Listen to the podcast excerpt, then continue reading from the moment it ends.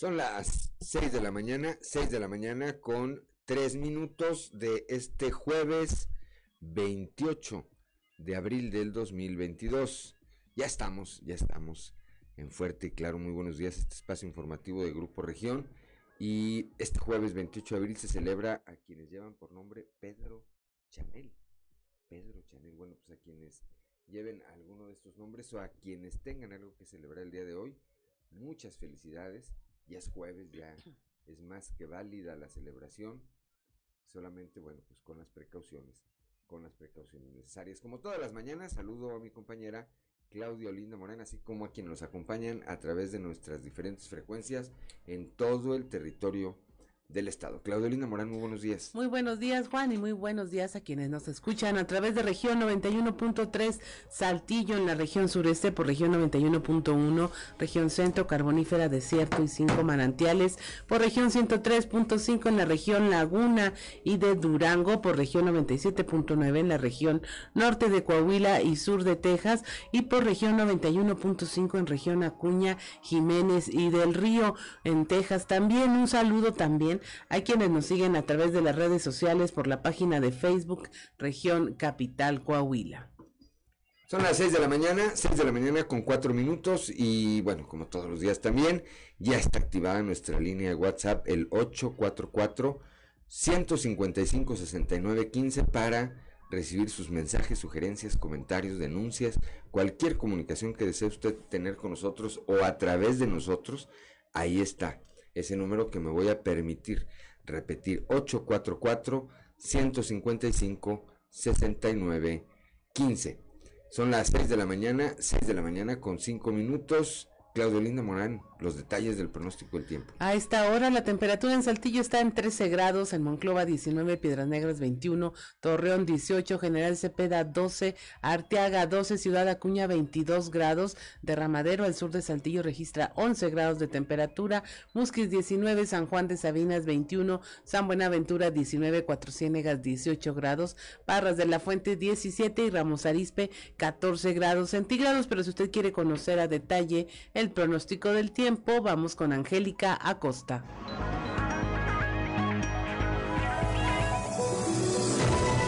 El pronóstico del tiempo con Angélica Acosta.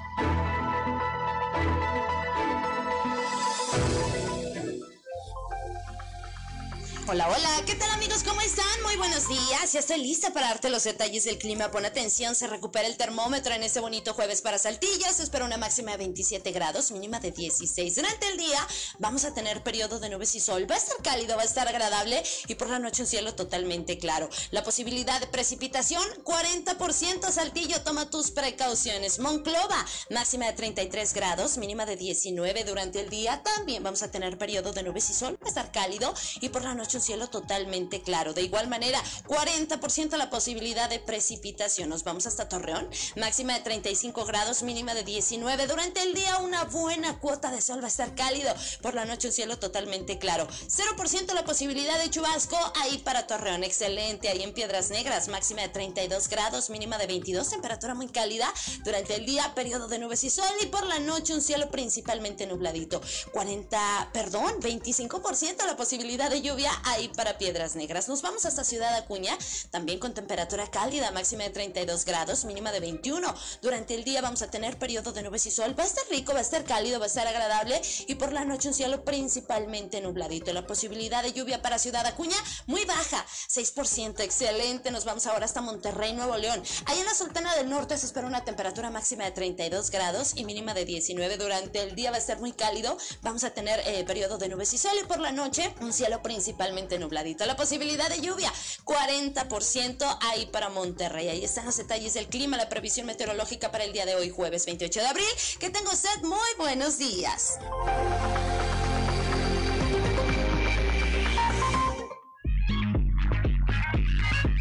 Son las 6 de la mañana, 6 de la mañana con 8 minutos. Vamos ahora con el padre José Ignacio Flores y su sintonía con la esperanza. Prepárate, porque estás entrando en sintonía con la esperanza. Virtudes cristianas, remedios para la vida diaria, para escuchar y ayudar. un lugar con valor y esperanza para toda la familia. Queda con ustedes el Padre José Ignacio Flores en sintonía con la esperanza.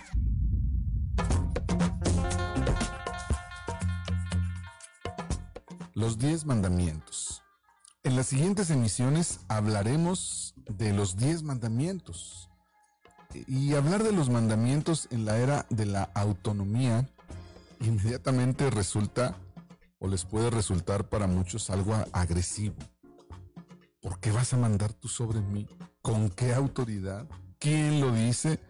En un mundo que demasiado a menudo ve los límites como una imposición, cuando en la tradición religiosa se habla de mandamientos, si somos honestos, no solo tienen un tono imperativo, sino que además combinan exigencias, prohibiciones, lo que no se debe hacer, y demasiada gente ante las prohibiciones se siente atacada o agobiada.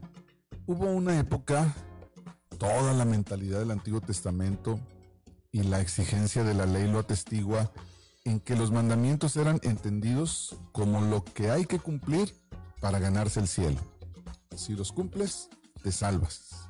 Si no los cumples, te condenas.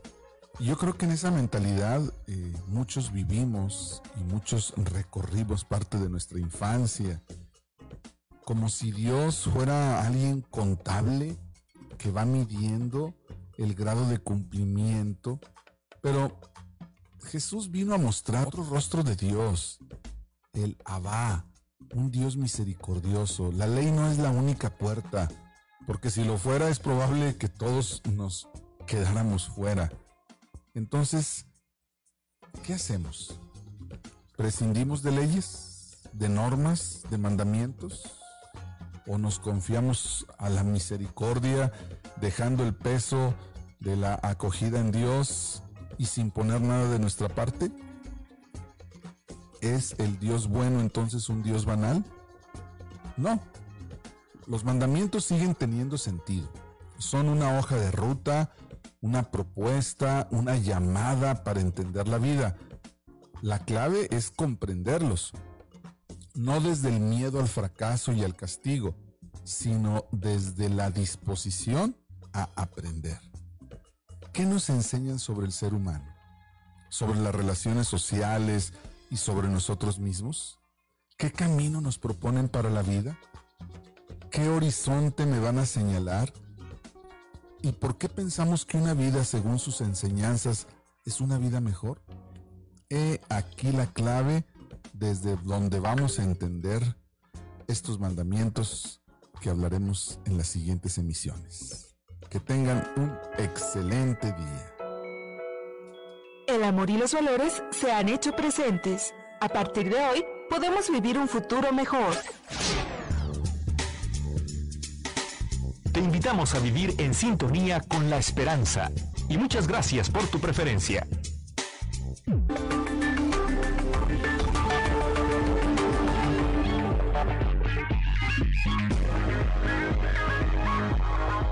Son las 6 de la mañana, 6 de la mañana con 12 minutos antes de ir a la información. Ya tenemos la comunicación diaria de don Joel Roberto Garza Padilla ya desde Ciudad Frontera.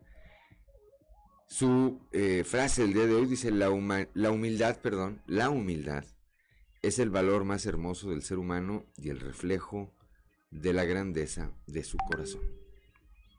Bendiciones. Pues sí, así es, don Joel Roberto Garza Pedilla. Bendiciones también, por supuesto, para usted y gracias, como siempre, por esta participación que tiene día a día con eh, nuestro auditorio a través de nosotros. Son las 6 de la mañana, 6 de la mañana con 12 minutos.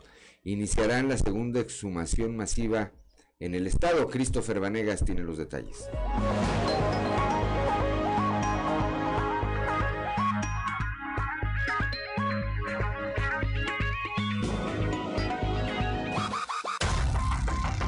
Partir del mes de julio, el Centro Regional de Identificación Humana comenzará con los trabajos de la segunda exhumación masiva en el Estado, como se había programado, desde los inicios de los trabajos que corresponden al segundo semestre del año. Yesca Garza Ramírez, coordinadora del centro, dio a conocer que durante los siguientes dos meses el equipo de arqueólogos forenses trabajarán en la prospección de los panteones municipales para, a partir del segundo semestre, que se lleve a cabo la exhumación con enfoque masivo. La funcionaria explicó que se estarán interviniendo los panteones de la región carbonífera y centro. Posteriormente pasarán a Francisco y Madero, San Pedro y Parras, que corresponden a la región Laguna 2, y tras concluir estos trabajos se programarán las fechas para continuar con las otras regiones. Añadió que es importante impactar en todos los panteones municipales para recuperar los cuerpos de personas de las fosas comunes y con el equipo multidisciplinario forense del centro se realizarán los análisis post-mortem. Para Grupo Región informó Christopher Vanegas.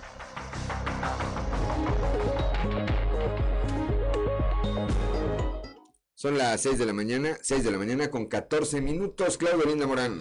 En Torreón rescatan a 26 migrantes, estaban hacinados en un hotel. La información con Víctor Barrón.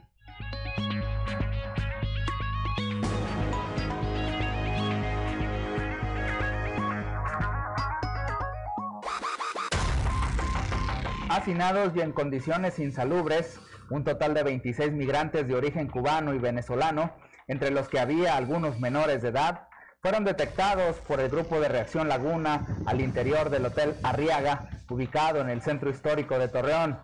De acuerdo con información proporcionada por la Dirección de Seguridad Pública Municipal, los hechos ocurrieron alrededor de las 13 horas del pasado martes en la Perla de la Laguna, luego de una llamada anónima a los servicios de emergencia. Los migrantes según fuentes policiales, habrían sido abandonados a su suerte por un pollero mientras aguardaban a ser trasladados hacia la frontera con los Estados Unidos.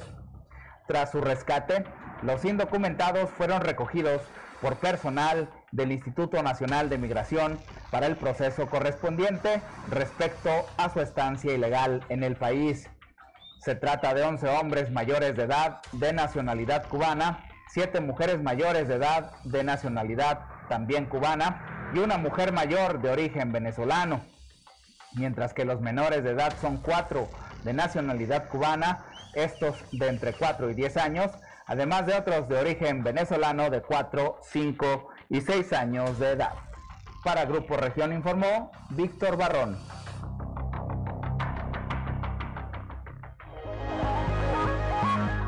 las 6 de la mañana, 6 de la mañana con 16 minutos en Piedras Negras. 15 migrantes, 15 migrantes fueron rescatados de una casa de seguridad. Norma Ramírez tiene los detalles.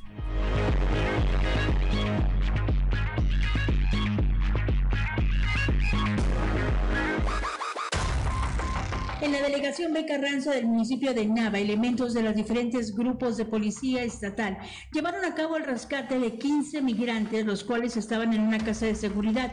Fue mediante una llamada anónima como se alertó a las autoridades de tales hechos, en donde sabían que estaban en el interior de la vivienda migrantes de diferentes nacionalidades quienes se encontraban en el lugar en contra de su voluntad.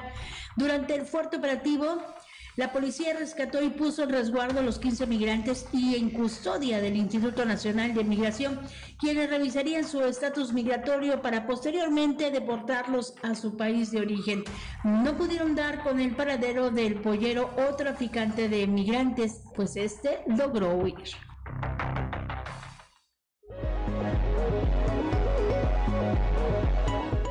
Son las 6 de la mañana, 6 de la mañana con 17 minutos, que no se le haga tarde. Claudio Linda Morán. La Fiscalía Regional en Monclova continúa con las investigaciones tras la muerte de un hombre en Castaños que se presume fungía como velador. La información con el delegado Rodrigo Chaires. Una persona murió en Castaños. ¿Qué avances se tienen que se pudieran compartir? Bueno, del día en que fue reportado este lamentable deceso al día de hoy, eh, se tiene un avance importante. Para nosotros ya queda claro cuál fue la causa de muerte. Eh, la causa de muerte al día de hoy no se puede compartir públicamente, pero sí se informa a sus familiares más cercanos, como ya fue el caso. Igualmente las mecánicas de la causa de la muerte pues las tenemos que reservar porque es una investigación abierta todavía. Ya contando, digamos, con los eventos materiales y teniéndolos claro, nos abocamos entonces a quién o quiénes pudieron haber intervenido en este evento y es precisamente en lo que la Agencia de Investigación Criminal está abocada en este momento. Podemos descartar que haya sido una muerte natural o por accidente. Nosotros la tenemos considerada como una muerte violenta, eh, ya que tenemos el resultado de la necropsia, que no se puede compartir públicamente, pero sí a la familia, como ya se informó.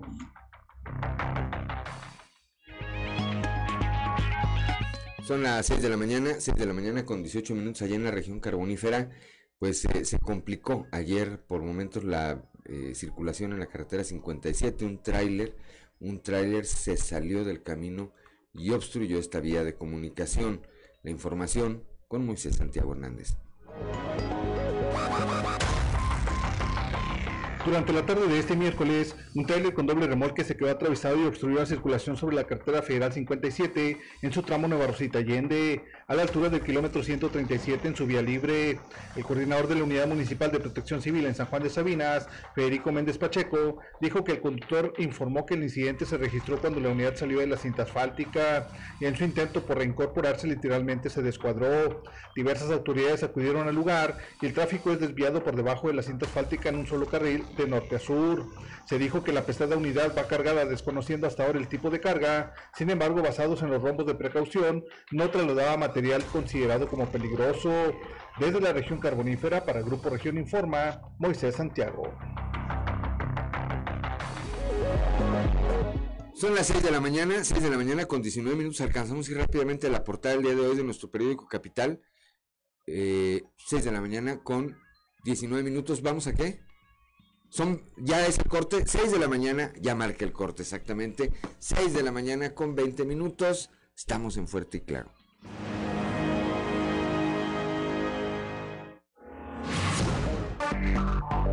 Enseguida regresamos con...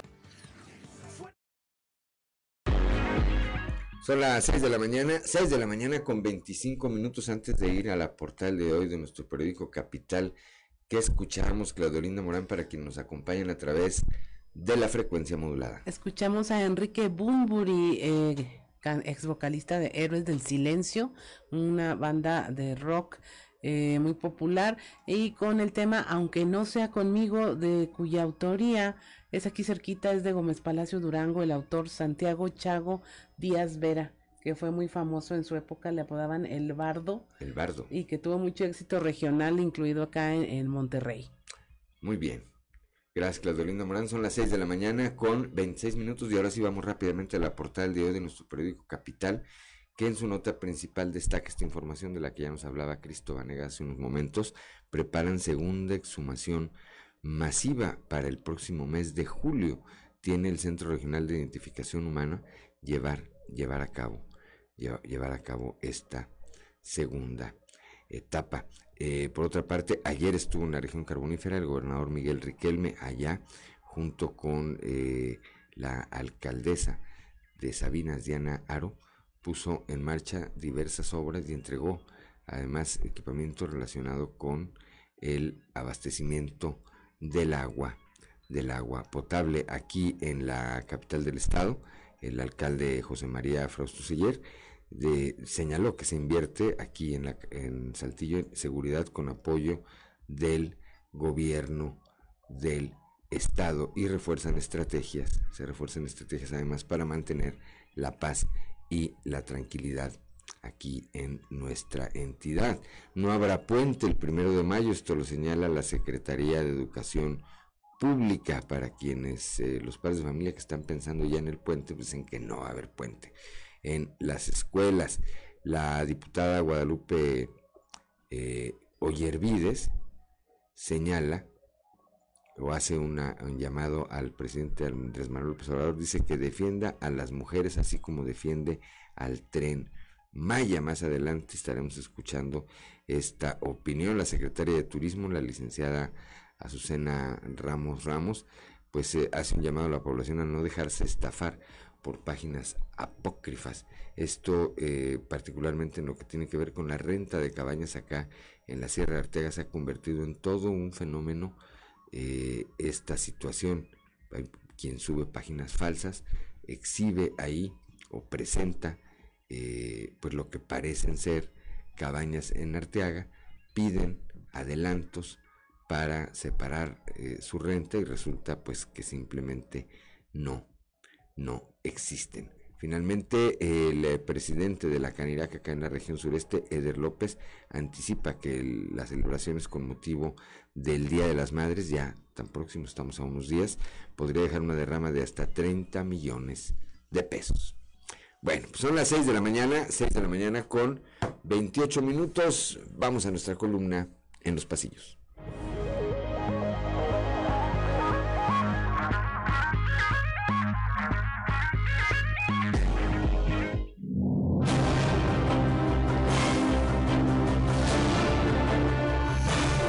En el cartón de hoy, Cuentas Mochas, que nos muestra el exalcalde de Torreón, Jorge Cermeño, quien tiene unas enormes orejas de burro y tiene en su mano un documento que está mocho y que dice Cuenta Pública 2021. Muy bien le fue ayer al gobernador Miguel Riquelme en la región carbonífera, en donde junto con la alcaldesa de Sabinas, Diana Jaro, pusieron en marcha obras hidráulicas, además de reiterar el apoyo de su gobierno a esa región y delinear las diferentes alternativas que hay para continuar impulsando ahí el desarrollo. ¿Vieron eso? Eso es ser bárbaro. Por allá anduvo también el secretario de Desarrollo Social, Manolo Jiménez, que hoy amanece en Saltillo para encabezar la firma de un convenio entre la dependencia a su cargo y la empresa Cemex. Vaya, pero qué reflejos. También por el sureste, bien fue tomada entre la comunidad la decisión de reconocer al músico Aarón López Villarreal con la presea Miguel Ramos Arispe, y es que además de la trayectoria que lo avala, la popularidad del homenajeado entre la comunidad es indiscutible. Si bien la presidencia de la Asociación de Hoteles y Hospedajes de Coahuila quedó en manos de Francisco Martínez, que al igual que su antecesora, María Fernanda Pérez, es de Torreón, la presencia del empresario del ramo, Karim Saade, en la mesa directiva garantiza el equilibrio con la región sureste al interior del organismo perfectamente equilibrado, como todo debe estar. Por el Senado de la República estuvo ayer la licenciada Jessica Garza, directora del Centro de Identificación Humana con sede en Coahuila, y la razón no fue menor. Desde esa tribuna, la senadora Verónica Martínez manifestó su apoyo a la creación del Centro Nacional de Identificación Humana inspirado en el modelo Coahuila. Por Dios, qué gran idea. ¿Cómo no se me había ocurrido? Ya son las 6 de la mañana, 6 de la mañana con 30 minutos, hora de ir con Claudelina Morana, un resumen de la información nacional. Remueve Fiscalía de Nuevo León a funcionarios por caso de Bani. Gustavo Adolfo Guerrero, fiscal general de Nuevo León, informó que removió de sus cargos a los titulares de la Fiscalía Especializada de Personas Desaparecidas y de la Fiscalía Especializada Antisecuestros por las omisiones cometidas durante la investigación del caso de Devani Escobar. Ellos son Rodolfo Salinas y Eliseo Javier Caballero. Ya también hay procesos de responsabilidad con todos los que intervinieron en el proceso de búsqueda y eh, localización de Devani. Deja violencia en cementera Cruz Azul, ocho muertos. Actos violentos por el control de la planta cementera de Cruz Azul en Tula, Hidalgo, dejaron al menos ocho personas fallecidas, once heridas y nueve detenidas. Esto lo informó el gobernador Omar Fayad. Esto en un enfrentamiento por el control de la planta cementera que originó disturbios entre dos grupos de personas en uno de los accesos a la planta industrial de la ciudad cooperativa Cruz Azul. Suman ya cuatro meses sin presupuesto. Los refugios para mujeres víctimas de la violencia de género urgen al gobierno a darles recursos para seguir operando, ya que lo que tienen asignado no les ha sido ni siquiera entregado para solventar los gastos de todas las acciones que realizan en materia de protección a mujeres víctimas de violencia y de sus hijos. Chocan un tren y autobús. Ah, hay un muerto y 18 lesionados. Esto en Toluca. Un autobús de pasajeros intentó ganarle el paso a un tren de carga. Esto en el entronque de las vías férreas con la carretera Toluca-Atlacomulco en la zona norte de la capital mexiquense. El tren embistió al autobús en la parte frontal y lo arrastró al menos 30 metros, lo que provocó la muerte instantánea del conductor de la unidad. Dañan lluvias, viviendas en Zacatecas y Aguascalientes. Se habla de decenas de familias de seis municipios de Zacatecas que se vieron afectadas por la fuerte tormenta eléctrica acompañada de granizo que azotó la tarde del martes. Esto tomó por sorpresa a los habitantes y autoridades en el centro y norte del estado. También se registraron granizadas y estancamientos, la caída de tres domos metálicos de instalaciones deportivas y el arrastre de al menos 20 vehículos automotores. Y finalmente hoy se discute la eliminación del horario de verano. Los diputados discutirán y votarán la iniciativa del diputado del PT Gerardo Fernández Noroña para derogar el horario de verano debido a que las dependencias del gobierno federal consultadas pues no han dicho cómo afectaría la viabilidad de esta medida. ¿Será que hasta hoy se termine de definir este tema? Y hasta aquí la información nacional.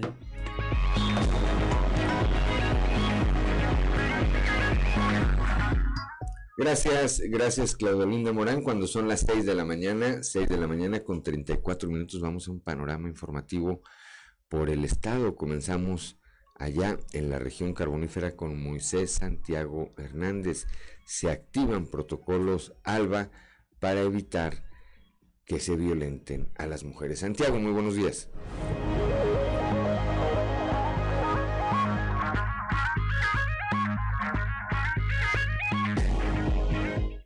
Muy buenos días, Juan y Claudia, de todo nuestro amable auditorio que nos escucha en todo Coahuila. En la información que tenemos para el día de hoy, se activan protocolos ALBA en toda la región carbonífera para proteger y resguardar a las mujeres. Así lo da a conocer el delegado de la Fiscalía General del Estado, Ulises Ramírez Guillén.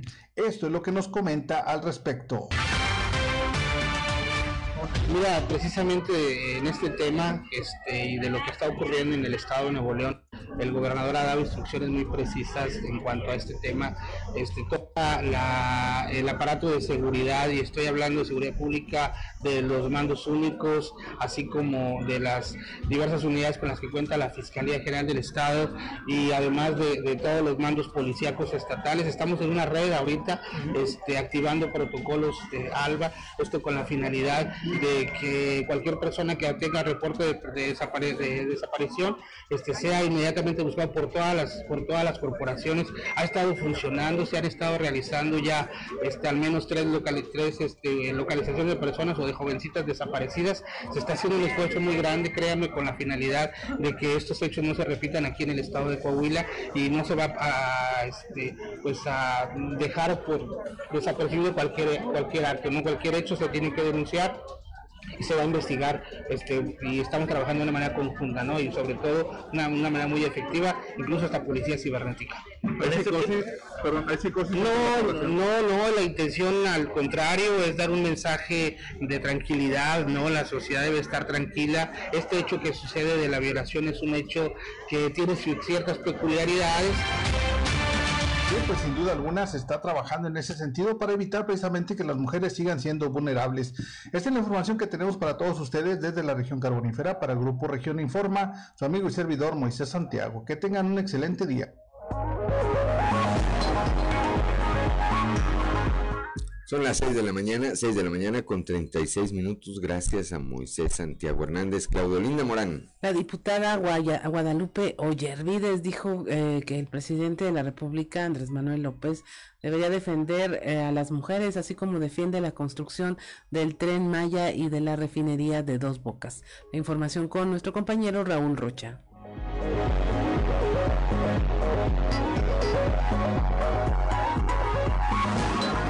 ¿Qué tal compañeros? Buen día. Esta es una información para el día de hoy.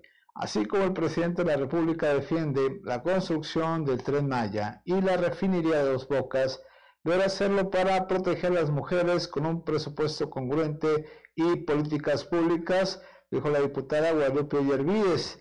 La legisladora espera que el presidente Andrés Manuel López Obrador se dedique a solucionar problemas como es la falta de protección de las mujeres. Que su gobierno es de los menos violentos en las últimas décadas. Yo tengo otros datos. Se ha demostrado de otra forma que vivimos de los peores tiempos, así que, bueno, pues hay que enfocar los recursos y hay que enfocarlos a las mujeres y hay que hacerlo de manera congruente.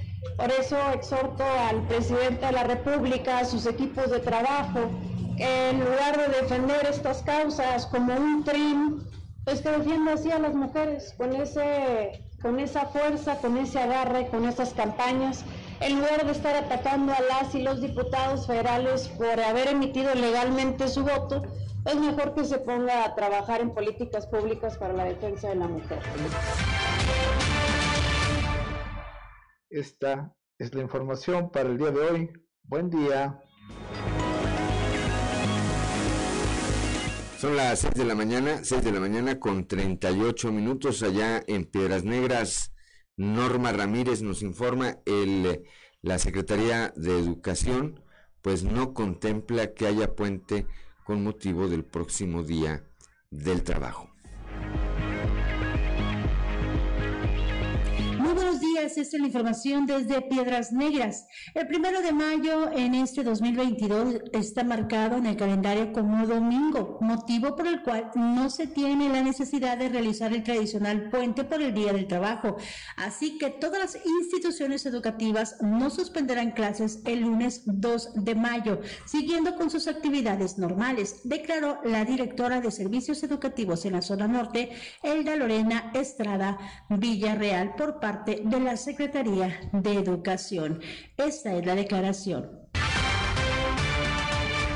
Era normal, no hay ninguna suspensión. El día primero cae en, en, fin de semana y se trabaja el lunes de manera normal. ¿Cuándo sería el puente? El único día inhábil cae en jueves, es el día jueves, es el día 5 de mayo. Ese es el, el único día inhábil que tenemos en el mes de mayo. Hay que exhortar a los padres de familia que quien viene Claro, este, eh, entender eh, que ahorita es una, una falta para un niño, es una falta de ver un tema, de ver un contenido muy importante. Estamos cerrando el ciclo escolar, estamos cerrando el ciclo escolar con resultados a lo mejor, este, pues no tan favorables como esperábamos en, en cuestión de aprendizajes, puesto que los niños se fueron integrando de manera paulatina a, la, al aula y la educación básica, la educación tanto preescolar, primaria como secundaria, pues ya está más que comprobado que se requiere estar en el aula para el aprendizaje. Pero un bajo nivel de aprendizaje después de la No podemos decir que tenemos un bajo nivel de aprendizaje. Tenemos eh, situaciones este, difíciles de, de comparar. Digo, estuvimos en pandemia.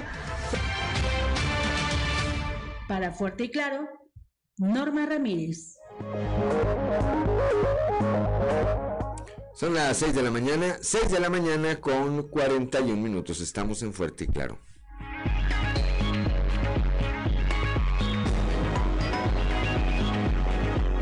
Las 6 de la mañana, 6 de la mañana, con, ya me andaba adelantando, ¿eh? 6 de la mañana con 47 minutos para que nos acompañen a través de la frecuencia modulada. Claudiolina Morán, ¿qué melodía escuchaba? Escuchamos Sí, también con Enrique Bumburi, quien por cierto en febrero de este año anunció que ya se retiraba de los escenarios por problemas de salud, pero que iba a terminar el año eh, con sus giras en España y en Estados Unidos. Muy bien. Ahora sí, 6 de la mañana con 48 minutos, continuamos con la información. Eh, vamos ahora con Leslie Delgado. La Secretaría de Educación asignará escuelas a alumnos el próximo 3 de mayo.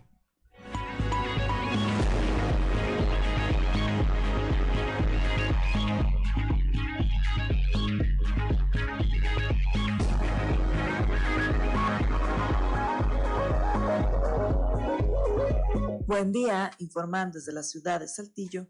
El secretario de Educación en Coahuila, Francisco Saracho, indicó que para este 3 de mayo se hará la asignación de escuelas como resultado de las preinscripciones para el ciclo escolar 2022-2023. En este sentido, mencionó que el día 18 de mayo se abrirá un proceso extemporáneo para 5.300 estudiantes que no tuvieron oportunidad de preinscribirse en el pasado mes de febrero. A continuación, escucharemos la información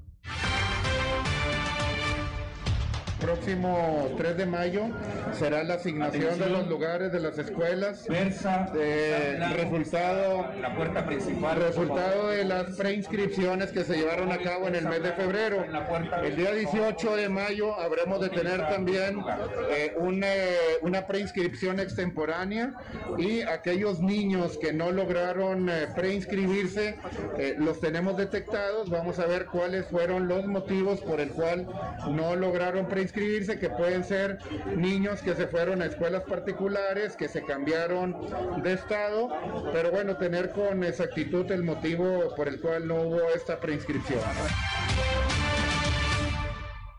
Agradezco la intervención y deseo que tengan un excelente día. Gracias, gracias a Leslie Delgado cuando son las 6 de la mañana, 6 de la mañana con 50 minutos. Claudelina Morán.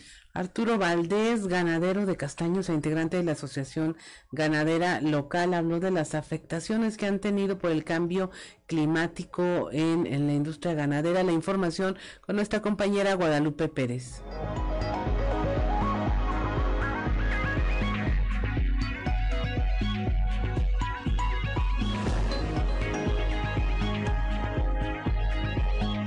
Muy buenos días, saludos desde la región centro. Arturo Valdés, integrante de la Asociación Ganadera en Castaños, precisó que las pocas lluvias que se han registrado en los últimos días han sido favorables, especialmente para los ganaderos, ya que se han venido sufriendo varios meses de sequía. Sabes, muy, vaya, o sea, está muy grande el granizo, obviamente, pero es agua, la verdad de las cosas. Entonces, eh, a veces uno, pues, aguanta uno las granizadas o lo que venga, ¿verdad? Por tal de que llueva.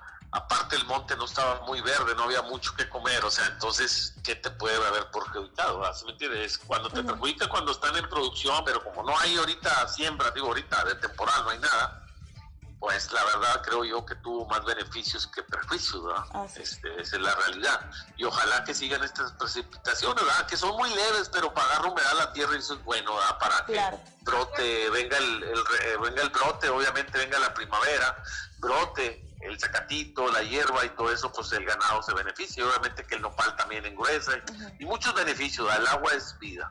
Ahora, ¿cuánto llevamos con esta sequía que les ha pegado muy seriamente al? Arriba de 7, 8 meses, porque no ha llovido desde, desde septiembre que no llueve, septiembre, octubre, noviembre, diciembre, enero, febrero, marzo, abril. O sea, estamos hablando más de 8 meses, o sea, lo que tenemos este ya es seca, que no nos ha llovido nada, o sea, no había llovido nada, el invierno no llovió nada y hasta apenas ahorita. Saludos desde la región central para Grupo Región Informa, Guadalupe Pérez. Son las 6 de la mañana, 6 de la mañana con 52 minutos. Vamos ahora a la región lagunera ya con nuestro compañero Víctor Barrón, el teleférico de Torreón. Eh, bueno, le llevan a cabo eh, labores de mantenimiento. Víctor, muy buenos días.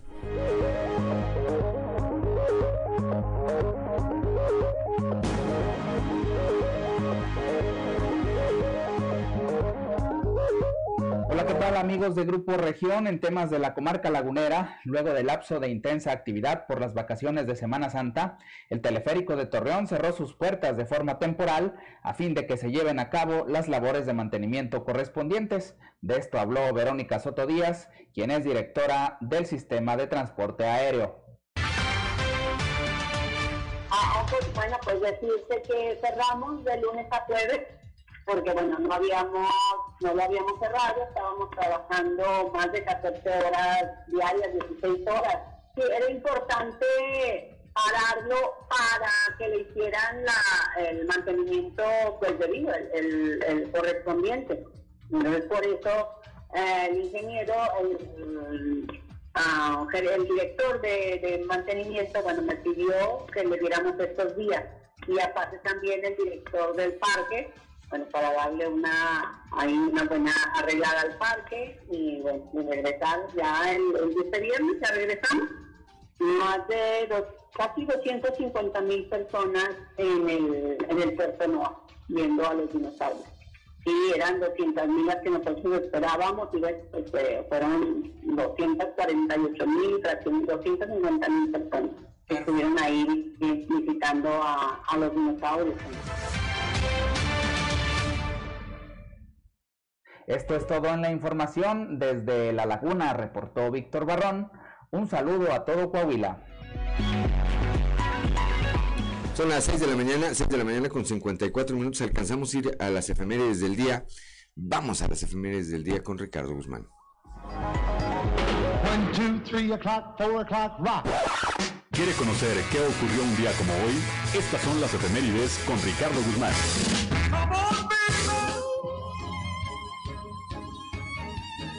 Un día como hoy, pero de 1402, nació el rey chichimeca Nezahualcóyotl Acolmistli, el rey poeta, guerrero victorioso, estadista, legislador, urbanista, educador e impulsador de la cultura prehispánica. Su nombre está inscrito con letras de oro en la Cámara de Diputados. También, el 28 de abril pero de 1843, falleció el político, diplomático e historiador mexicano Miguel Ramos Arizpe, cuyas ideas liberales dieron origen al federalismo previsto en el Acta Constitutiva de México, previa a la promulgación de la Constitución de 1824. Y un día como hoy, pero de 1945, fusilaron al dictador fascista italiano Benito Mussolini por la resistencia de su país, junto con su amante Clara Petacci.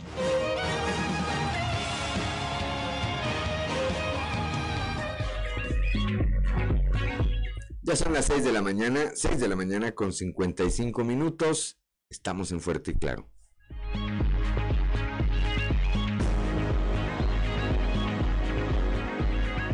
Coahuila es. Con el confinamiento.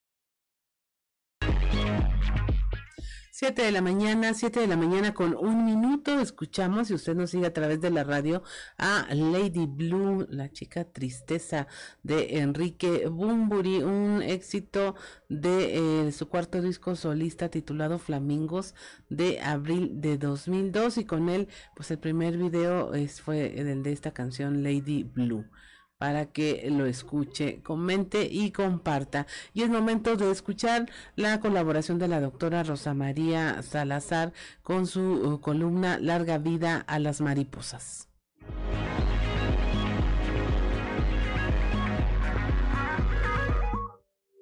Vivas se las llevaron, vivas las queremos.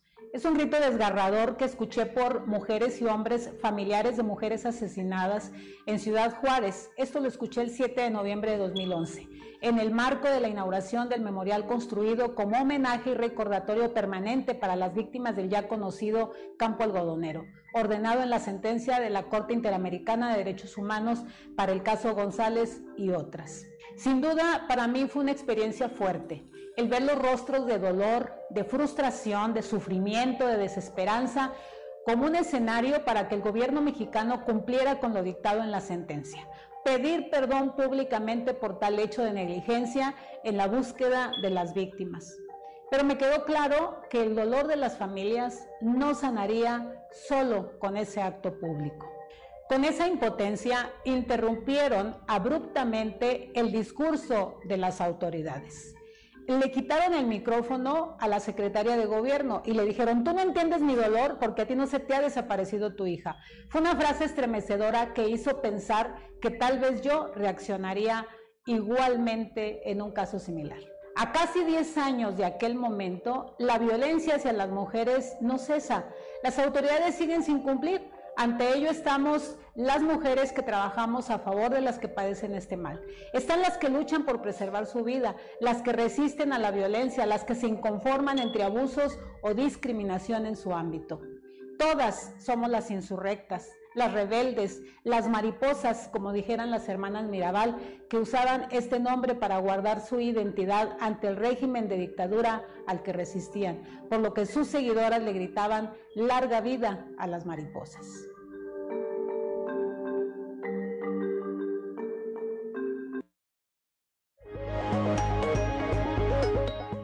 7 de la mañana con cuatro minutos continuamos con la información. La secretaria de Turismo y Pueblos Mágicos de Coahuila, Susana Ramos, dijo que durante la temporada vacacional de Semana Santa se redujo considerablemente el número de personas estafadas mediante las reservaciones de, cabañas por internet. Sin embargo, comentó que sí se registraron casos, por lo que exhortó a la ciudadanía a realizar sus reservaciones solo en páginas oficiales.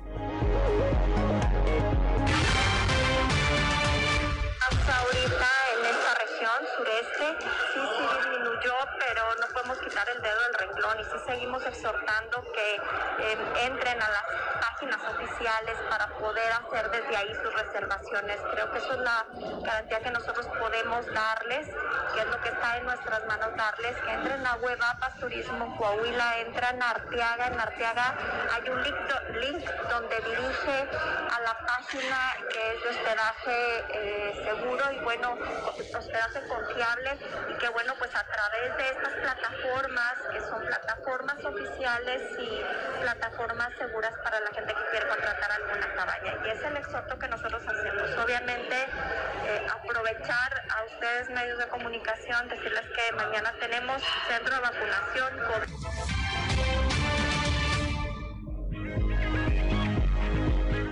Son las 7 de la mañana, 7 de la mañana con 5 minutos. La ocupación hotelera en las pasadas vacaciones de Semana Santa no alcanzó la cifra del 50% que se registró en 2021. Esto en Coahuila, por supuesto, al obtener solo 46%. Escuchemos a la licenciada María Fernanda Pérez, integrante del Consejo de la Asociación de Hoteles y Hospedajes de Coahuila.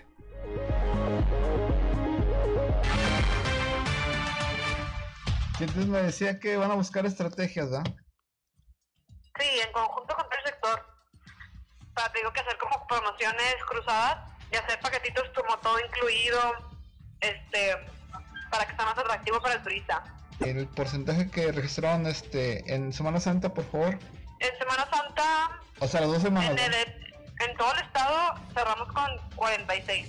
Que me dice que es este menor al año pasado. ¿El año pasado a, qué alcanzaron? Híjole, creo que el año pasado estamos como arriba del 50, no me acuerdo si 52, 54, pero sí estábamos arriba del 50.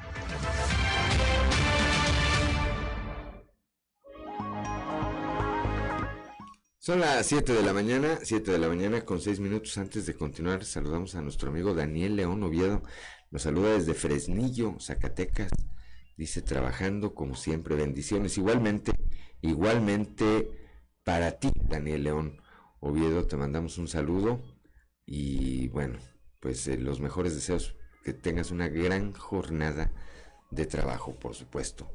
Son las 7 de la mañana, 7 de la mañana con 7 minutos, que no se le haga tarde, Claudio Linda Morán. Pese a que el Día de las Madres va a caer en martes, el presidente de la Canirac Coahuila, Eder López, estima que la derrama económica por esta celebración podría ser de hasta 30 millones de pesos, ya que son fechas que ventajosamente activan el comercio durante toda la semana y no solamente el día del festejo.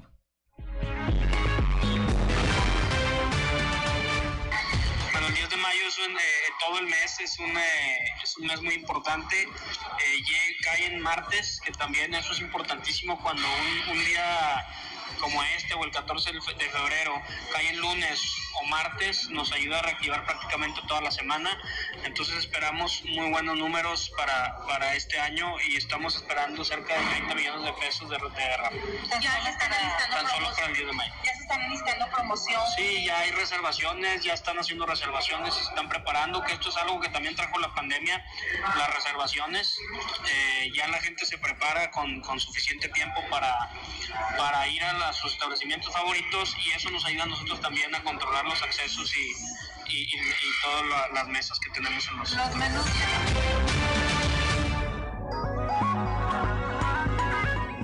Ya son las 7 de la mañana, 7 de la mañana con 8 minutos. El director del sistema DIF eh, Coahuila, el doctor Roberto Cárdenas Zavala, señala que de manera permanente los centros de atención e integración familiar, los CAIF, brindan eh, atención gratuita en, materia psicológica para resarcir los estragos de la pandemia, ya que se han detectado situaciones de depresión y ansiedad.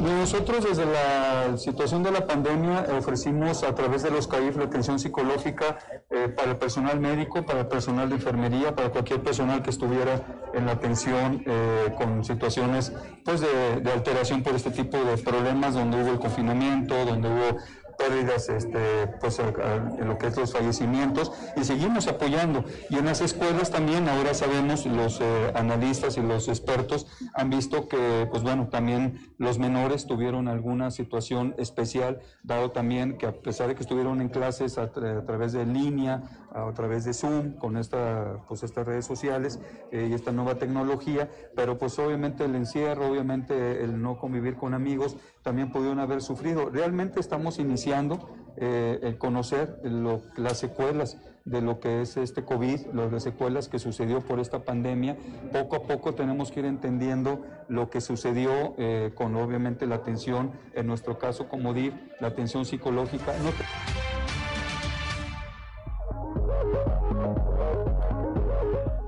Ya son las 7 de la mañana, 7 de la mañana con 10 minutos. Claudio Linda Morán. Esta mañana eh, es será un gusto conversar con una mujer que es chef, es parrillera, eh, su nombre es Amanda Covarrubias y es capitana del equipo, del único equipo de mujeres de Latinoamérica que eh, van a participar representando a México y buscan conquistar la parrilla en Bélgica. le doy la bienvenida a Amanda Covarrubias. Muy buenos días, Amanda Covarrubias, chef, parrillera y norteña. No, muchísimas gracias, muy buenos días a ti y a todo el, auditorio y gracias por la invitación. Cuéntanos de qué se trata esta participación que van a tener ustedes en Bélgica. Entiendo que estás acompañada de otras eh, mujeres que están contigo haciendo equipo para eh, buscar un lugar como campeones mundiales en esta contienda. Sí, eh, la verdad, bueno, es una aventura que empezó desde el año pasado eh, nosotros nos fuimos invitados directamente por el entonces presidente de la World Barbecue en un torneo que fuimos en la ciudad de Puebla.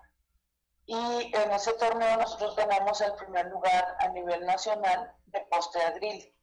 Por un postre, tengo entendido, un postre a la parrilla. Así es, ganamos el primer lugar y eh, pues la verdad de ahí eh, me gustó muchísimo lo que hicimos, fuimos el único equipo de puras mujeres, llevamos el smoker en el techo de la camioneta, lo armamos allá, todo el proceso. y este y nos dieron la invitación directa. Somos eh, dos personas de Saltillo, que soy eh, yo y la chef Pati Redondo, otra eh, chef y también parrillera Betty García de Monclova, y una persona mía, porque yo soy originaria de Ciudad Juárez, sí. eh, Judith Herrera, ella está en Ciudad Juárez, entonces nosotros cuatro pues somos las norteñas, precisamente por eso pusimos el nombre, creo que engloba muy bien eh, quiénes somos, y, y, ahorita estamos con la quinta parrilla que se llama Betty Gómez, también de Saltillo, sí. y bueno, estamos trabajando bien duro, buscando pues apoyo, espacios, eh, vamos a tener una concentración en Parras eh, ahora en julio. Nos vamos a guardar tipo equipo de fútbol, a cocinar, a parrillar y a practicar todo lo que vamos a, a, recibir de proteína y el veggie box de la competencia. Son tres días de competencia en un pueblito que se llama Torhout, en Bélgica. Y pues allá vamos a representar a las mujeres, a las norteñas, y todo lo que significa eh, estar en un grill como mujer, ¿no? Así es que resulta pues también un territorio poco conquistado, ¿no? En cuanto a género. Yo creo que es la última, la frontier que, que pudiéramos tener en, en, el ámbito de la cocina. Yo creo que es donde estamos pisando ahí un poquito los espacios y la verdad los chicos se han portado súper bien sí un poco de, diferencias, pero la mayoría de los parrilleros, quiero dar un saludo a todos los parrilleros, eh, nos han apoyado, nos abren las puertas, se sienten orgullosos también ellos de decir qué bueno que van, qué bueno que van el equipo de mujeres. Y la verdad es, un gusto ver que, en el, ámbito parrillero, pues también muchachos están poniendo la camiseta con nosotros. Ahora, tengo entendido que están realizando actividades para reunir fondos para esta participación que es en septiembre, si mal no recuerdo, de este año. Así es, eh, vamos a tener, bueno, nosotros estamos dando eh, cursos, ahorita tenemos un curso el 21 de mayo aquí en Saltillo y es exclusivo para mujeres. No es un término o un hecho feminista, sino es como vamos a tener mujeres que jamás han estado en contacto con la parrilla, si lo hiciéramos mixto, pues sí hay eh, veces de que se sienten un poquito incómodas de preguntar o de decir. Entonces este es un curso 100% para mujeres, donde vemos desde cómo encender el carbón, cómo combinar leña carbón y todo lo básico de la parrilla para que se empiecen a integrar. Ahora, la parrilla femenina es muy diferente. La, la, presentación, la idea, el concepto, eh, el ideario de, una mujer en la parrilla no se basa en, en, lo que debiera de ser, sino que estamos siempre creando y estamos integrando elementos que muchas veces los, los muchachos no se animan a integrar. Entonces tenemos una visión muy diferente de lo que podemos hacer en el grill como mujeres. Así es. Bueno, eh, empezando por el postre con el que ganaron esta representación, turcos con carne de jabalí, es decir, empanadas con carne de jabalí. Ese fue el postre que ustedes ofrecieron. Bueno, de hecho ofrecimos tres. O sea, fuimos el único equipo que presentamos tres postres al joseo. Este, mandamos ese que, que le preparó la, la García. Mandamos uno que yo le puse postre, este, don, don Leo Parreño, porque lo hicimos con un vino kosher de Don Leo, campechana, queso de cabra, peras infusionadas en el vino tinto, leche de es un par de manzana, este, directamente ahí en el grill de todo, toda la masa, más ahí el relleno, las manzanas, todo. Y este, también se hizo un cheesecake eh, en el grill. Todo a la parrilla. Eh, cuéntanos, Amanda, esta, hay una imagen tuya con un eh, cocodrilo en una charola. Esta, cuéntanos, porque nos van a preguntar, nuestra audiencia siempre está atenta a, estas cosas y nos van a preguntar de qué se trata. Sí, bueno, dentro de los cursos que, que ofrecemos aquí en Santillo, ofrezco el de cocina de Luisiana y en ese de cocina de Luisiana al grill pues obviamente tenemos que, que, manejar cocodrilo, ¿no? Entonces, cuando lo dimos ahora en febrero de este año, la gente que asistió estaban fascinados. Yo sí tenía un poquito de nervio porque dije, bueno, a lo mejor les va a dar un poquito de resistencia el probarlo. no, al contrario, les encantó, inclusive se llevaron la cabeza, otros guardaron las, las patitas. Y nosotros fuimos personalmente a Veracruz hasta el cocodrilario a ver obviamente los permisos, cómo estaban haciendo el sacrificio de los animales, con qué los alimentan y la verdad es un cocodrilario con todas las de la ley, nos dieron nuestros permisos, nos mostraron todo. Y sí, también ese de hecho lo vamos a tener este, en junio, vamos a dar otra vez el de, el de Cocina Cajón y eh, vamos a tener, vamos a dar otra réplica del curso de mujeres. Y bueno, pues estamos haciendo pues muchas actividades pues para poder costear este nuestro viaje. Eh, tenemos nuestras cartas obviamente de, de patrocinio donde, donde se nos está avalando a través de la, de la World Barbecue. Entonces, pues estamos moviéndonos súper fuerte porque si te dicen te invito y tú costeas todo, ¿verdad? Entonces, pero la oportunidad es increíble. Somos ahorita, pues yo creo que eh, la punta de lanza de muchas cosas que se vienen para las mujeres en la parrilla. Así es. Ahora, ¿por qué Bélgica, Amanda? Yo entendería pues que hay países con otras eh, tradiciones culinarias, pero Bélgica, parrillas, me suena un poco como extraño o desconocido. bueno, el evento nació en Europa. La World Barbecue está en Europa. Ajá. Eh, nació el evento allá. Este año le, le corresponde a Bélgica. Y pues la idea obviamente es que en un futuro se pueda traer hacia México, ¿no? O hacia algún país latinoamericano, por la cercanía obviamente con Canadá, con Estados Unidos y, toda Latinoamérica. Ahorita, de hecho, representando pues Latinoamérica vamos 16 países, o sea, es una competencia de 90 países con un promedio de una a dos escuderías por país. Pues básicamente vamos a las Olimpiadas de la carne asada allá en Bélgica. Sí, exactamente. Tu carrera, Amanda Covarrubias, chef ejecutiva, chef parrillera, barbecue master, mixióloga, 19 años de trayectoria como parrillera, no estamos hablando de cualquier cosa.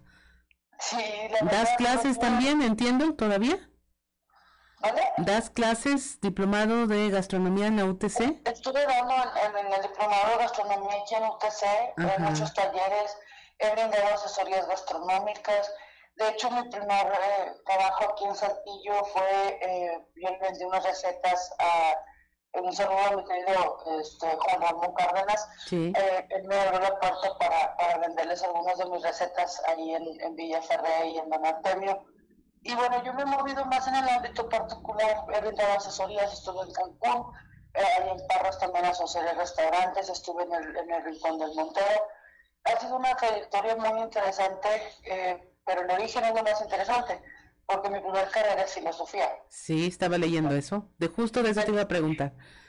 Sí, entonces ahorita estamos bueno, también buscando el apoyo porque tenemos eh, el libro de, de recetas lo tengo ya listo, que se llama De Platón a Platón, eh, porque tal vez fue mi, mi cambio, ¿no? Tan radical. Así es. así vamos con eso, estamos trabajando, estuvo muy fuerte, siempre eh, presentando a, la mujer eh, dentro de la mejor manera que, que podemos, eh, realmente abriendo los espacios y de verdad, en serio, estamos ahorita con una emoción con, con, una entrega, ya tenemos el chocolate con el que vamos a competir, porque también nos, nos dieron ellos los lineamientos, nos dan los insumos, sin embargo nosotros estamos pidiendo, eh, pues ahora sí que todos los, los, los insumos tal cuales, el queso también nos llega la próxima semana, el chocolate del póster obviamente tenía que ser Ya, ya nos abriste el apetito, Amanda, aquí a todos. Amanda, finalmente, ¿dónde te encuentran tus redes sociales? ¿Cómo pueden hacer para apoyarlas y que cumplan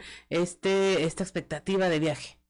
Sí, claro, mira, bueno, ahorita estamos ya eh, con el Facebook de las norteñas, así se llama el equipo. Estoy en mi Facebook personal, este, Amanda Covarrubias y aparte, bueno, tengo el Facebook de mi página, que es la patrona de la parrilla, ese, es el, mi eslogan, mi nombre. Eh, nos pueden encontrar ahí, está obviamente en los personales de, de, cada una de las muchachas, Judith Thatcher Herrera, que es la siguiente, Betty García, Pati Redondo, y a través de cualquiera de nosotros, cualquier tipo de apoyo, Betsy Gómez también nos pueden encontrar Sí, estamos buscando, y esto quiero que quede súper claro, hermosa, se me hace un minuto más de, tiempo.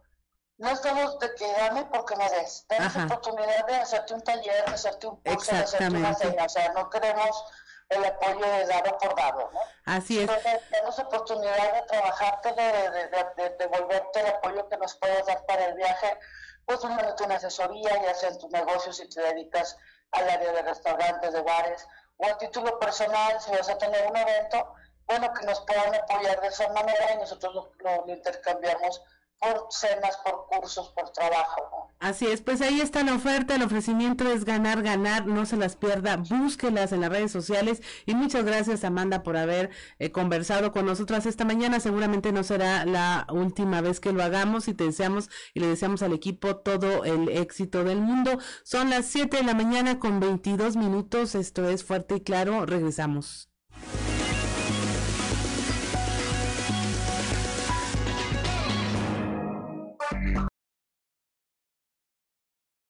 Desde la región centro, como todos los días, ya está en la línea telefónica nuestro amigo Antonio Zamora. Antonio Zamora, muy buenos días. Buenos días, Juan. Buenos días a las personas que nos escuchan a esta hora. Una buena noticia, ¿no, Juan? El hecho de que este, se haya presentado ya eh, el programa o los programas o lo que se tiene que hacer para el rescate y diversificación de la región carbonífera eh, yo creo que esto era, era necesario y, pues bueno, ahora hay que esperar, Juan, cuánto tiempo va a tardar esto, ¿no? Porque no es definitivamente de la noche a la mañana en que se van a solucionar este tipo de problemas, Juan. No, sobre todo porque, bueno, la región carbonífera tiene esa vocación desde eh, hace muchísimo tiempo. Hay que recordar que del 100% del carbón que hay en el país, 90% está en nuestro estado y una gran parte está precisamente ahí, en la región carbonífera Toño. Entonces, no es tan eh, fácil, pero es necesaria, evidentemente, esta diversificación ya de la economía ante la circunstancia que hay eh, en la región carbonífera y todo lo que ha cambiado y vendrá cambiando en materia de generación de energía, Toño. Yo, yo creo que sí, sí va a tardar un poquito. Eh, eh, definitivamente, yo recuerdo Muclova, Juan, cuando Muclova era solamente Altos Hornos de México y el Grupo Industrial Monclova, que era el Grupo Industrial Monclova fue formado por, don por el ingeniero Harold R. Pape que era además el director de, la empresa o el gerente de la empresa. Y, y esto empezó a cambiar en Monclova la cuestión económica industrial cuando se, se privatizó AMSA.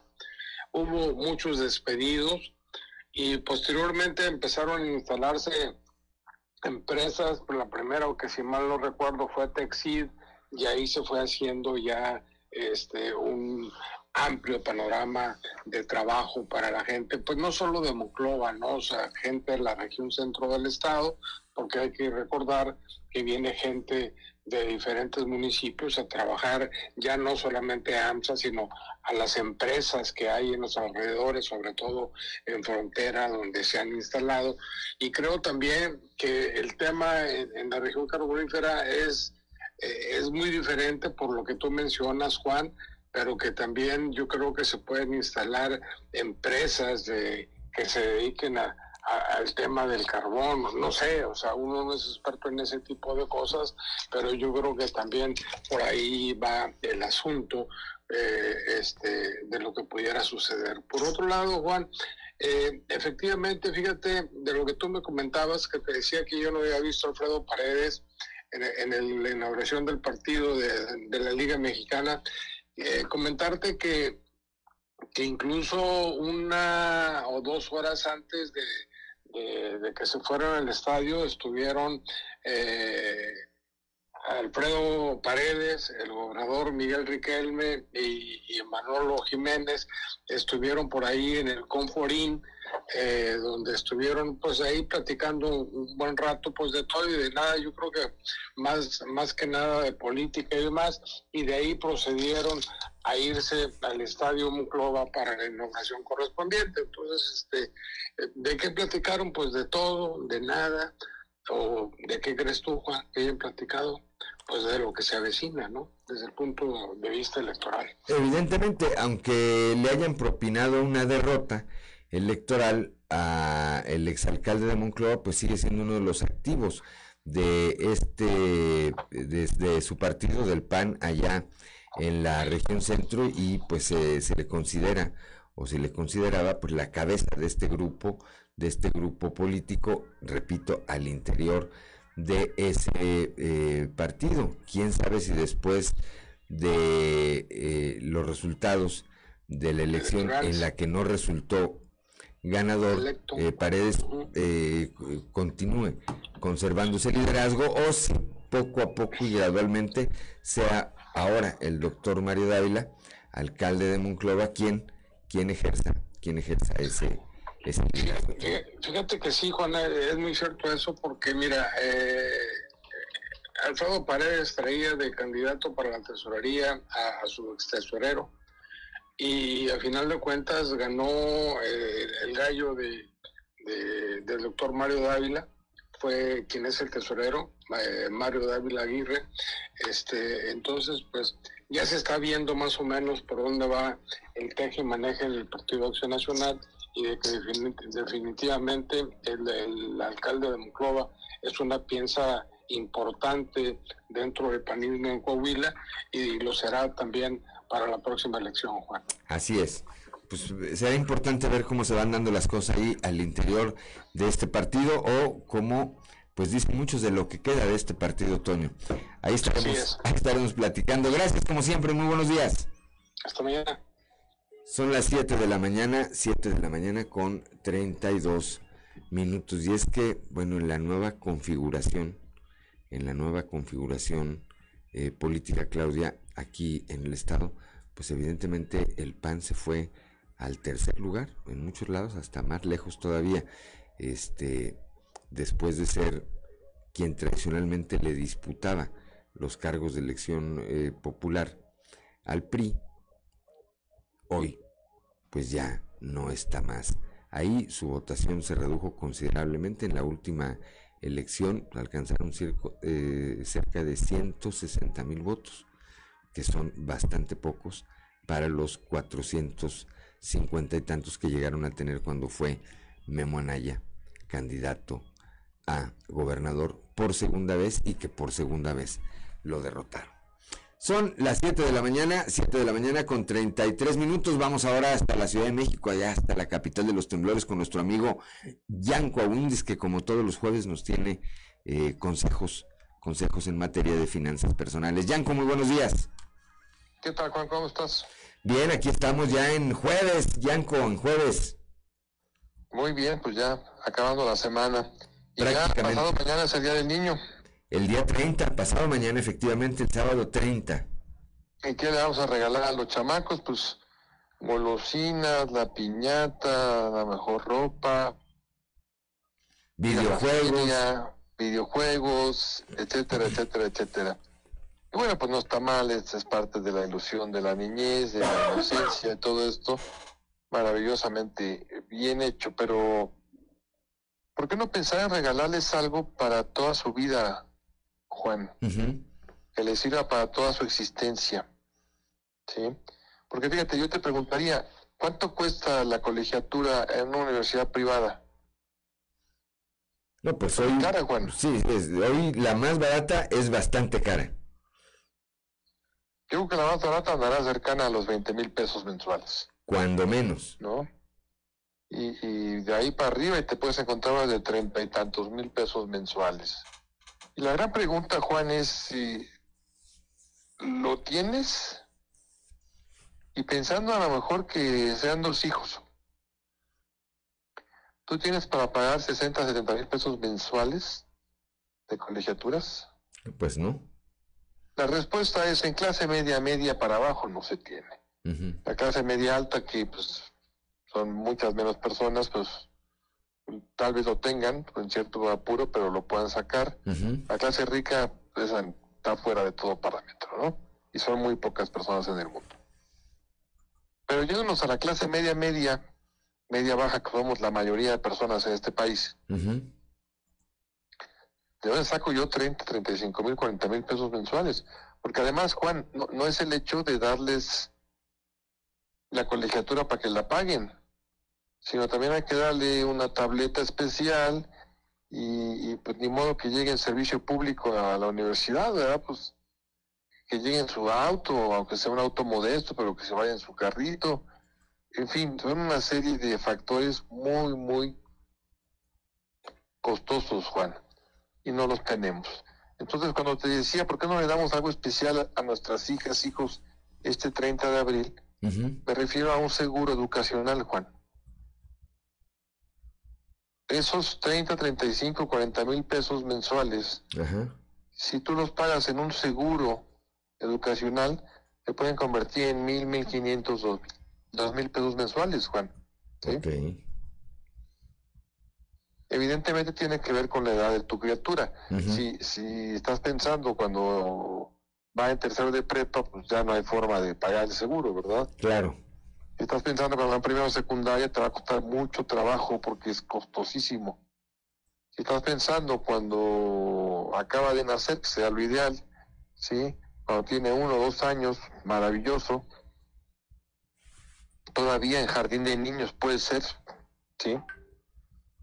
Porque el seguro, como todos los productos financieros que se denominan así, pues protege la contingencia y el ahorro. Y si fallece quien lo compró, el abuelito, la abuelita, la mamá, el papá, el tutor, el tío, el, etcétera, ¿sí? el seguro queda automáticamente pagado. Ok. Además de que se recibe una cantidad ahí por suma asegurada. ¿Sí?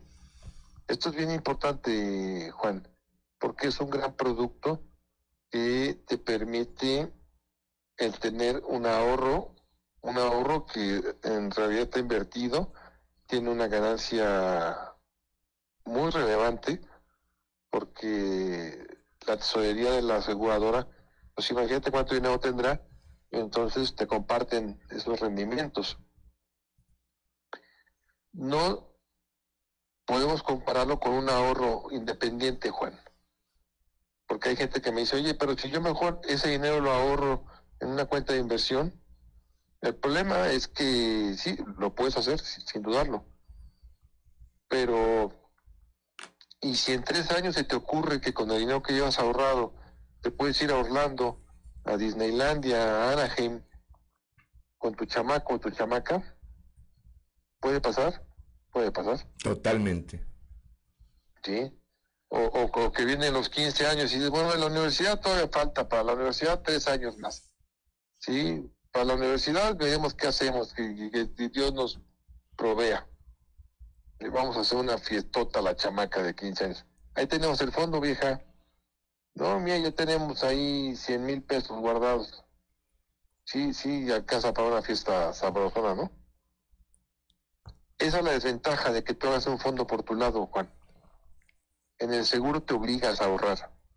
Sí, no puedes disponer de, de ese recurso para otra cosa que no sea para lo que es, ¿no?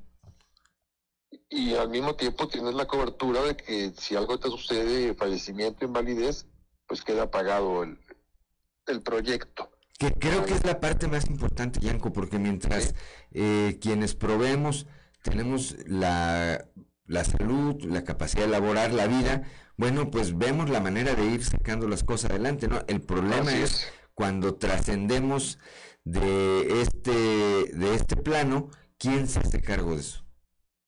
Exactamente, y peor aún, Juan, se quedas inválido, ¿no? Sí. Eso, está más complicado porque pues la muerte es muy dura, ¿no? Pero finalmente siempre, y esto es un hecho, un muerto deja de gastar. Eso sí es seguro. Totalmente. Pero un inválido no. Al contrario, gasta más. Sí. Entonces, pues ahí está una recomendación para este Día del Niño, un seguro educativo. Hay muchas compañías de seguros que lo venden en nuestro país. Pidan información, comparen, vean una oferta, vean otra oferta, el servicio que les dan, qué beneficios adicionales tienen, ¿sí? En fin. Y, algo muy importante, Juan, es que a lo mejor el, chamaco salió burrón y no quiere estudiar. Bueno, pues ese dinero puede servir para poner un negocio, puede servir para, para muchas otras cosas cuando llegue a los 18 años, ¿no? Claro. Lo que sí, en ningún momento sería conveniente que el dinero se lo suelten al chamaco completo, ¿no? Mira, hijito, juntamos 500 mil pesos, no quieres estudiar, no quieres hacer nada de tu vida, pero este dinero es tuyo. Pues no, no es para esa finalidad. ¿sí? Un chamaco con 500 mil pesos en la bolsa, una cantidad así de grande, pues imagínate que no puede hacer a los 18 años, ¿no? Este, pero además, ¿cuánto le va a durar? Pues nada. se lo gasta en infiernitos. Totalmente. Por eso, este dinero lo debe administrar la familia, la mamá, el papá, quien lo haya comprado, ¿no? O quien en ese momento tenga la tutoría de la hija o del hijo, ¿no? Ya será mayor de edad, pero el dinero siempre va a estar ahí disponible. Y aunque estudie en escuela pública, ese dinero puede servir para poner el consultorio, para poner el despacho, para poner el negocio, etcétera, etcétera. Claro, al final de cuentas representa un recurso, un fondo que vas eh, teniendo ahí y que pues, en su momento podrás disponer de él, bien disponer, Yanko. Exactamente, Juan. Así que ya lo saben, este es un regalo para toda la vida. Piénsenlo y cómprenlo. Por eso, por eso esta participación que cada jueves nos hace Yanko se llama Saber, Saber Gastar. Así es, Juan. Gracias, Yanko. Como siempre, platicaremos el próximo jueves. Aquí, aquí, el aquí el fin de semana empieza desde el miércoles, así que feliz fin de semana, Yanko. Igualmente, abrazo. Pásala bien. Gracias a Yanko, a Yanko Abundi. Son las 7 de la mañana, 7 de la mañana con 42 minutos. Estamos en Fuerte y Claro.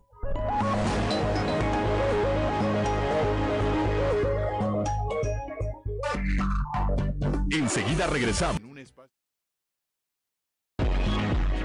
Son las 7 de la mañana, 7 de la mañana con 48 minutos. En las instalaciones del Instituto Tecnológico de Agujita, el gobernador Miguel Riquelme presidió la reunión en la que se entregaron los resultados de un proyecto coordinado con la diversificación y desarrollo de la actividad económica regional, reconociendo el esfuerzo del presidente del clúster minero Rogelio Montemayor y del rector de la Universidad Autónoma de Coahuila, Salvador Hernández Vélez. Este evento se celebró en el Instituto Tecnológico de la región carbonífera. Es el documento más serio que tenemos al día en la región carbonífera y la voluntad de mi gobierno, dijo el eh, mandatario estatal, de hacerlo realidad en lo que resta de mi administración.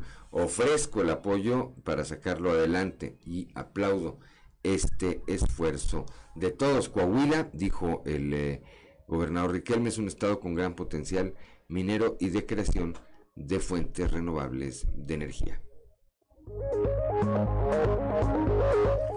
7 de la mañana con 49 minutos, Claudelina Moreno. Mediante inversión municipal y estatal en Saltillo es prioridad el trabajo en seguridad con el fin de mantener a la ciudad como una de las más seguras del país y con una de las policías más efectivas de México, señaló el alcalde José María Fraustro Siller.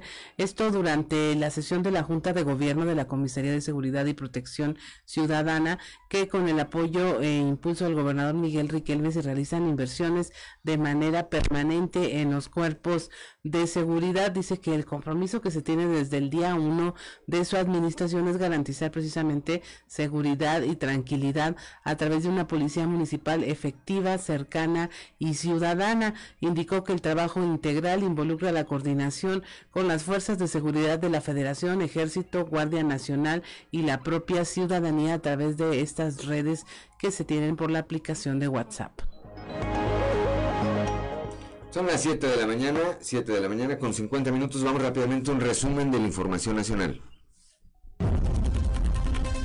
Remueve Fiscalía de Nuevo León a funcionarios por el caso de Bani. Gustavo Adolfo Guerrero, fiscal general del Estado de Nuevo León, informó que se eh, removió de sus cargos a Rodolfo Salinas y Eliseo Javier Caballero, ambos titulares de la Fiscalía Especializada de Personas Desaparecidas y de la Fiscalía Especializada Antisecuestros por las omisiones cometidas durante la investigación deja violencia en Cementera eh, Cruz Azul, ocho personas fallecidas. Los actos violentos por el control de la planta cementera de Cruz Azul en Tula, Hidalgo, dejaron al menos ocho personas muertas, once heridas y nueve detenidas, informó el gobernador Omar Fayad. Llevan refugios de mujeres cuatro meses sin presupuesto. Las víctimas de la violencia de género urgen al gobierno federal a darles recursos para seguir operando, ya que no les han sido entregados ni siquiera los que fueron asignados en el presupuesto de egresos de la federación. Entonces te tienen todos los gastos de estas acciones que realizan en materia de protección a mujeres víctimas de violencia y de sus hijos. Chocan tren y autobús. Hay una persona muerta y 18 heridos. Esto en Toluca, cuando un autobús de pasajeros intentó ganarle el paso a un tren de carga en el entronque de las vías férreas con la carretera uh, Toluca a Tlacomulco en la zona norte de la capital mexiquense. Ahí el tren embistió en la parte frontal al autobús, lo arrastró al menos 30 metros, lo que provocó la muerte instantánea del conductor de la unidad y lesiones en 18 pasajeros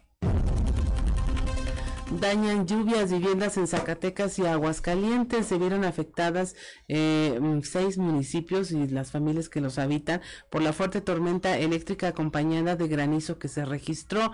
Esto en un evento hidrometeorológico que tomó por sorpresa a los habitantes y autoridades del centro y norte del estado. También hubo severos encharcamientos, la caída de tres domos metálicos de instalaciones deportivas y el arrastre de al menos 20 vehículos automotores. Y finalmente discutirán hoy eliminar el horario de verano. Este día los diputados discutirán y votarán la iniciativa del diputado del PT Gerardo Fernández Noroña para derogar el, el horario de verano. Se ha aplazado esta fecha de discusión porque las dependencias del gobierno federal que están involucradas fueron consultadas sobre la viabilidad de esta medida y no respondieron a los legisladores. Y hasta aquí la información nacional. Son las 7 de la mañana, 7 de la mañana con 53 minutos. Alcanzamos a ir al mundo de los deportes. Vamos al mundo de los deportes con Noé Santoyo. Resumen Estadio con Noé Santoyo.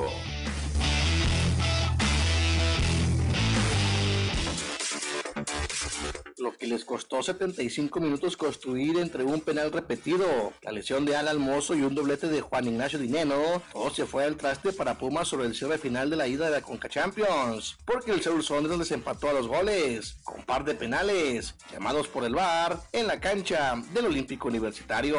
Este resultado obliga a Pumas a ganar en Estados Unidos, o de lo contrario se podrá despedir de la Copa Internacional, que no gana desde hace 32 años. El primer amistoso de la selección mexicana del 2022 dejó mucho que desear. El tri con jugadores que saben que tienen pocas oportunidades de ser parte de la lista final para el Mundial, tuvieron un partido muy pobre y apenas pudieron empatar sin goles ante Guatemala, que empieza su proceso con Luis Fernando Tena. El juego le deja poco o nada que rescatar para Marcelo Flores. Quizás lo único que le dejó al estratega es que ninguno de esos jugadores está preparado para pelearle un lugar a las figuras del tri, que entrarán en actividad hasta finales de mayo, cuando jueguen ante Nigeria, Uruguay y Ecuador. En actividad de la UEFA Champions League, el día de ayer el Liverpool derrotó dos goles por cero al Villarreal y con esto tiene pie y medio en la gran final. Joan López hizo un lanzamiento que pasó rozándole el rostro a Nolan Arenado,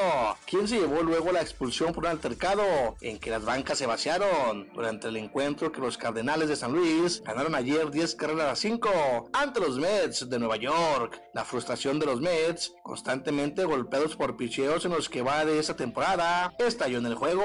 Arenado se envasó cuatro veces y produjo tres carreras por San Luis antes del conato de riña en el octavo episodio. Llegó uno de los días más importantes para los atletas colegiales de los Estados Unidos, quienes están ansiosos por escuchar su nombre como selección de alguna de las 32 franquicias de la NFL en el draft, uno de los eventos más esperados por los fanáticos del fútbol americano. Un encendido Joan Ureña produciendo cuatro carreras, bateando de 4-3 y anotando una carrera, dio al triunfo los fregoneros de Unión Laguna 9 carreras sobre 5 ante los sultanes de Monterrey, para quedarse con la serie ante una gran entrada en el Estadio de la Por segundo juego consecutivo. Los generales de Durango armaron una rebelión de siete carreras en la sexta entrada para romper duelazo de picheo entre Wendolin Bautista, que lanzó cinco entradas sin carrera al superar al zurdo Miguel Peña, que se mantuvo cinco entradas de una carrera antes de ser atacado en la sexta. Durango empató la serie en su propia casa al ganar ocho carreras a una en su primer duelo de siete entradas. Resumen Estadio con Noé Santoyo.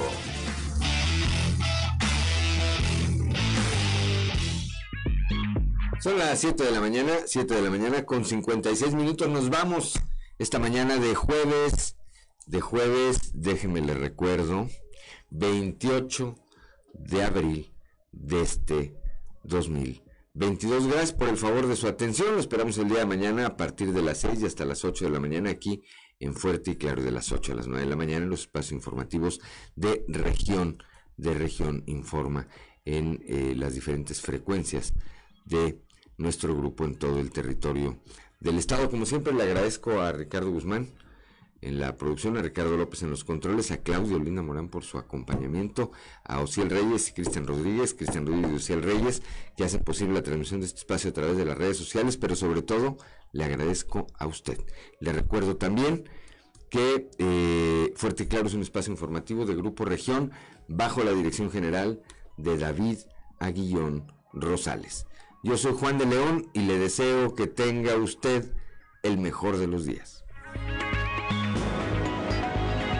Región Informa.